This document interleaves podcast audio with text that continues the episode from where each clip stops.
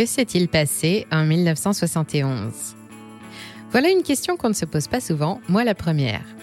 En 1971, c'est notre troisième fusée sur la Lune et Coco Chanel nous quitte. En 1971, c'est la fin des accords de Bretton Woods et le Bangladesh prend son indépendance. En 1971, les Puppies chantent à tue-tête que non, non, rien n'a changé. Et ils avaient raison. C'est après 1971 que tout a changé, et quand je dis tout, croyez-moi, je n'exagère pas. C'est l'incroyable découverte de deux Américains, deux allumés de data et d'économie qui se sont un jour mis à collectionner des graphiques, et le résultat de leur démarche est étonnant, tellement étonnant qu'il fallait qu'on vous en parle ici. Personne ne semble s'en être rendu compte, mais 1971 est une année particulière dans l'histoire économique, une sorte de singularité à partir de laquelle les données changent de rythme et les courbes de direction. Toutes depuis la croissance économique aux inégalités jusqu'au nombre d'avocats dans le monde ou de gens en situation de surpoids. Les deux collectionneurs que je vais vous présenter ont créé un site un peu particulier que nous allons visiter ensemble. Ils y exposent leurs travaux et avancent plusieurs explications au phénomène, mais à l'heure actuelle, aucune ne paraît pleinement satisfaisante. Le site a donc un autre objectif, que chacun puisse examiner les données et imaginer sa propre théorie, et c'est ce que nous allons essayer de faire maintenant.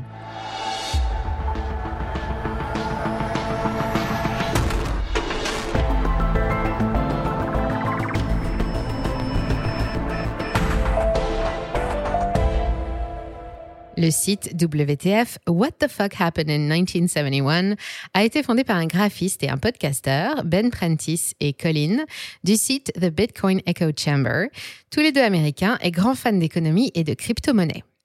Il rassemble actuellement une collection de plusieurs dizaines de graphiques qui ont, au départ, été collectés au cours d'analyses de marché indispensables avant tout investissement. La liste a par la suite été complétée et de nouveaux visuels s'y ajoutent encore régulièrement.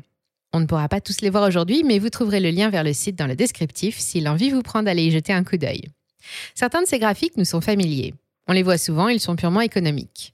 Ce sont des courbes des prix de l'immobilier, de la croissance ou de l'inflation, et d'autres sont plus généralistes, comme le taux de divorce ou le nombre d'enfants par femme ou d'avocats en exercice. L'examen de l'ensemble des graphiques fait apparaître un phénomène singulier. À partir de l'année 1971, les courbes changent de visage, les tendances s'inversent et tout s'accélère. En voici un premier exemple avec en jaune la courbe de la productivité américaine de 1945 à 2017 et en rouge la rémunération d'une heure de travail. Parfaitement alignées avant 1971, les courbes divergent franchement ensuite, ce qui signifie au passage que les gains de productivité n'arrivent plus dans la poche des travailleurs. Le graphique suivant compare le PIB par habitant des États-Unis au revenu moyen d'un homme ou d'une femme. Les revenus des femmes suivent la première courbe à la trace, tandis que les revenus des hommes s'en séparent à partir de 1971. Celui-là nous montre combien les inégalités de revenus étaient fréquentes avant la Deuxième Guerre mondiale et combien elles ont été quasiment absentes pendant les Trente Glorieuses.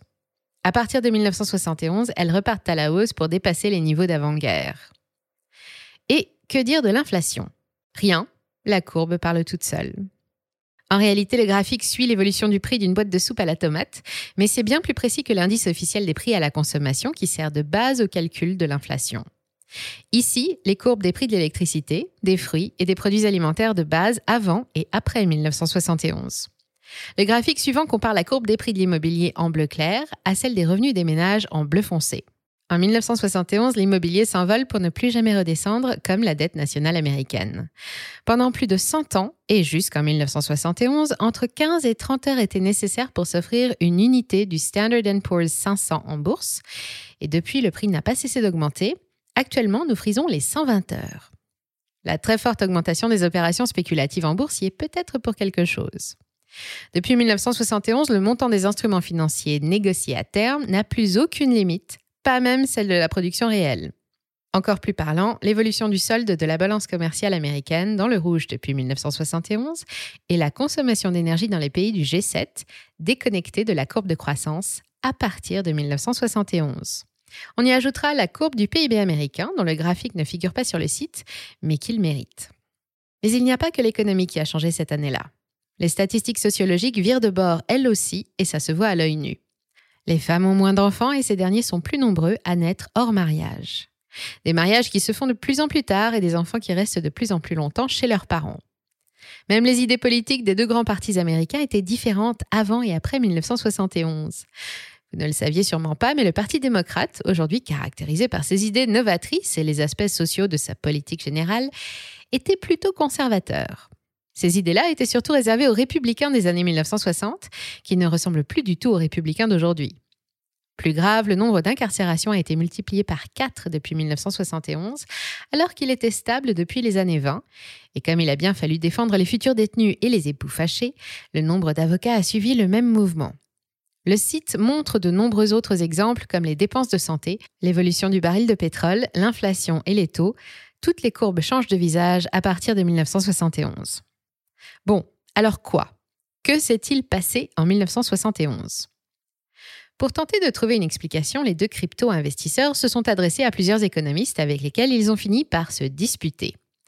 Ils ont alors simplement décidé de mettre les images en ligne pour que chacun puisse se rendre compte du phénomène d'un seul coup d'œil et se faire sa propre idée. Plusieurs causes sont avancées, dont certaines qui ont indéniablement joué un rôle important. Pour Ben et Colin, il n'y a aucun doute, c'est l'abandon des accords de Bretton Woods qui est venu tout bouleverser. Ah bon? Mais quel rapport entre la fin d'un traité international et la progression de l'obésité? Eh bien, vous allez comprendre. Pour ceux qui n'ont pas suivi en cours d'histoire, les accords de Bretton Woods ont été signés à la fin de la Deuxième Guerre mondiale entre les pays alliés. Ces accords instituent un système monétaire international à change fixe, basé sur le dollar, qui devient alors la monnaie centrale du monde. Chaque devise adhérente voit sa valeur exprimée en dollars. Et pour garantir la confiance dans le billet vert, le gouvernement américain instaure la convertibilité de chaque dollar en or à quiconque en fera la demande. Tout pays disposant de réserves en dollars peut demander sa conversion au taux de 34 dollars pour une once d'or. À l'époque, en 1944, ça ne pose aucun problème, car les États-Unis sont assis sur les trois quarts des réserves mondiales d'or. Mais, 20 ans plus tard, il en reste moins de la moitié. Endetté par ses programmes politiques et la guerre du Vietnam, le pays a trop fait tourner sa planche à billets, le dollar est déprécié, l'inflation dépasse 9%, et il n'y a plus assez d'or dans les caisses pour garantir tous ceux qui circulent déjà. En août 1971, le président Nixon annonce la fin de la convertibilité du dollar en or, et c'est un événement économique majeur. Les monnaies s'effondrent en 1971, puis se stabilisent sur un marché dorénavant flottant, où leur valeur n'est plus exprimée en dollars ou en or, mais en fonction de l'offre et de la demande. Ce jour-là marque la naissance de notre système monétaire international actuel. Beaucoup d'économistes craignaient à l'époque que l'abandon du dollar or ne freine la croissance, mais c'est l'effet inverse qui s'est produit. Le change flottant a permis au pays de s'adapter plus rapidement pendant les chocs pétroliers. Il a aussi offert au gouvernement beaucoup plus de flexibilité pour conduire leur politique monétaire. Dorénavant, ils pouvaient imprimer autant de monnaie qu'ils le souhaitaient. Sans l'abandon du Standard Gold Exchange, il n'y aurait pas par exemple de plan de soutien pendant la pandémie et le virus aurait mis à genoux la moitié des économies les plus avancées de la planète. C'est donc un événement qui est plutôt considéré comme positif dans notre histoire économique. Pourtant, si on en croit les graphiques de Ben et Colin, il y aurait eu beaucoup plus d'effets négatifs qu'on ne l'imagine à différents niveaux. D'abord, la productivité a certes augmenté, mais les salariés n'en ont plus jamais reçu les fruits. Après 1971, le taux de divorce a explosé et les prix de l'immobilier sont devenus si élevés que l'épargne américaine se limite souvent à la valeur de la résidence principale. Avant 1971, il fallait deux ans et demi de revenus à un Américain pour pouvoir s'acheter un logement, et depuis, il lui faut l'équivalent de sept ans. Avec l'accès ouvert à la planche à billets, la quantité d'argent en circulation a pu augmenter régulièrement, sans pour autant que des richesses supplémentaires ne soient créées. Non seulement ce mécanisme a provoqué une forte volatilité des prix et une forte tendance inflationniste, mais en plus, il a contribué à l'accroissement des inégalités. Quand une monnaie se déprécie, l'argent des épargnants se déplace alors vers les actifs, immobiliers, bourses, métaux précieux, capables de conserver de la valeur en temps de crise. Mais l'accès à ces actifs est quasiment impossible pour les plus pauvres, qui n'épargnent que très peu et ne disposent d'aucun patrimoine. Bien souvent, ces familles les plus fragiles dépendent aussi des aides de l'État pour s'alimenter. Et quels sont les aliments les plus subventionnés et donc les moins chers aux États-Unis depuis les années 70 Le maïs et le sucre. Voyez-vous maintenant le lien entre la fin des accords de Bretton Woods et la progression de l'obésité? L'autre explication avancée et plus sérieusement étudiée est la vague de déréglementation qui a frappé les pays occidentaux dans les années 70 et 80, des mesures politiques dont l'objectif théorique était de créer ou de maintenir un climat propice à la concurrence. Dans un modèle économique libéral, la concurrence est le pilier du progrès. Elle stimule la recherche de la qualité et fait baisser les prix. Les premiers à s'y être lancés sont les Américains et les Britanniques. Dès le début des années 70, d'abord dans le secteur de l'aviation, puis dans la finance et les télécommunications. Les autres pays, notamment d'Europe centrale, les ont rejoints un peu plus tard, durant la décennie suivante. En France, par exemple, il faut remonter à 1983 pour retrouver la loi de déréglementation des marchés financiers. Et ensuite, les ennuis ont commencé. La déréglementation, censée favoriser le libre-échange et la croissance, s'est révélée être une cause majeure d'instabilité économique. Elle a ouvert la porte au lobbying. Au milieu des années 80, les sociétés du secteur des technologies de l'information et des télécommunications ont obtenu la déréglementation en prétendant que les nouvelles technologies pouvaient à elles seules stimuler la concurrence et que les interventions de l'État n'étaient plus nécessaires. En 1995, la quasi-totalité des pays de l'OCDE a suivi le mouvement, provoquant une vague d'euphorie sur les marchés techno pour la plus grande joie des investisseurs. La quatrième révolution technologique était en marche et c'était l'occasion de faire de gros profits. L'introduction en bourse de la société Netscape est un parfait exemple de la folie qui régnait sur les marchés après les annonces d'allègements réglementaires. Le titre est introduit à 28 dollars et à la fin de sa première journée de cotation, il atteint déjà 75 dollars. Depuis 2000, la quasi-totalité des valeurs techno sont surévaluées. Leur cours est déconnecté de leurs résultats financiers. Le Nasdaq crève le plafond. Les 5000 points sont dépassés. Rapidement, les premiers signes d'une bulle apparaissent et puis, c'est la correction violente.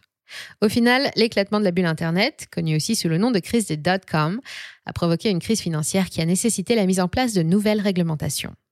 Mais les célèbres accords de Bâle II sur la solvabilité des banques n'étaient apparemment pas suffisants. Sept ans plus tard, c'est encore l'innovation qui abat les banques, innovation financière cette fois, avec ces produits dérivés de crédit que l'on appelle des subprimes, obligeant les autorités à alourdir une nouvelle fois la réglementation et à s'endetter pour sauver ces banques. La fin des accords de Bretton Woods coïncide avec la naissance d'un système monétaire plus adaptable et une tempête de levée de règlements, mais aussi avec une accélération exponentielle du progrès technique. Les années 70, c'est les débuts de l'informatique, l'apparition des premiers ordinateurs et des consoles de jeux, et les premières images des scanners à IRM. Le monde quitte l'ère de la pétrochimie et de l'aviation pour pénétrer dans celle du numérique et de l'Internet. Comment dans ce cas être sûr que ce ne serait pas plutôt le progrès technologique qui serait à l'origine de l'accumulation de notre surcharge pondérale ou de la dette souveraine? Sans la technique nécessaire pour construire des usines, nous serions moins nombreux à grignoter des aliments industriels transformés, gras et sucrés qui font grossir. Sans l'informatique, la crise de 2001 et toutes celles qui ont suivi n'auraient probablement jamais eu lieu, et il n'y aurait pas eu besoin d'emprunter des dizaines de milliards de dollars pour soutenir le système financier. On sait d'expérience que ce sont plutôt des taux bas et une totale liberté dans le recours au crédit, autrement dit l'argent facile créé à partir de rien, qui sont à l'origine des crises de la dette mais le progrès a aussi sa part de responsabilité. Par ailleurs, les évolutions technologiques de ces 40 dernières années n'ont été rendues possibles que par la libéralisation des échanges de marchandises et de savoirs, et parce que l'économie numérique a bénéficié d'un apport constant de capitaux frais, des capitaux acquis sur de la dette, une chose impossible avant 1971. Le progrès est le pendant de la création effrénée de la monnaie. Évidemment, tout ça n'a pas eu que des effets négatifs. Sans les progrès techniques appliqués à la médecine ou à l'agriculture, nous n'aurions jamais pu nourrir près de 8 milliards et demi d'habitants. Notre espérance de vie se limiterait toujours à 55 ans et la pauvreté n'aurait pas autant reculé dans le monde. Mais le progrès, sauf erreur, ne date pas de 1971. Alors, qu'est-ce qu'on en pense de tout ça? Il est évident qu'il faut ici faire la différence entre corrélation et causalité. Deux variables qui évoluent ensemble n'ont pas forcément de lien de cause à effet. Même si Fernandel nous a quittés en 1971, ce n'est pas sa mort qui a plongé la balance commerciale américaine dans le rouge.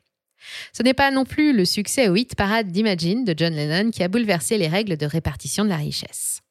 Ce n'est pas parce que votre père ou votre mère est né en 1971 qu'il ou elle est à l'origine des désordres du monde, non. Même si les graphiques figurant sur le site montrent une forte corrélation entre l'abandon du dollar, la déréglementation, le progrès technologique et la grande variété des faits économiques et sociétaux que nous avons évoqués, rien ne prouve que les uns soient la cause des autres. Justement, l'objectif des deux auteurs du site est d'amener chacun à se poser les mêmes questions qu'eux et à en débattre. Merci d'avoir suivi cet épisode jusqu'au bout. Si ça vous a plu, on compte sur vous pour le partager autour de vous, laisser un like ou une bonne note et vous abonner pour être informé des prochaines sorties. Et moi, je vous dis à très bientôt sur Money Radar.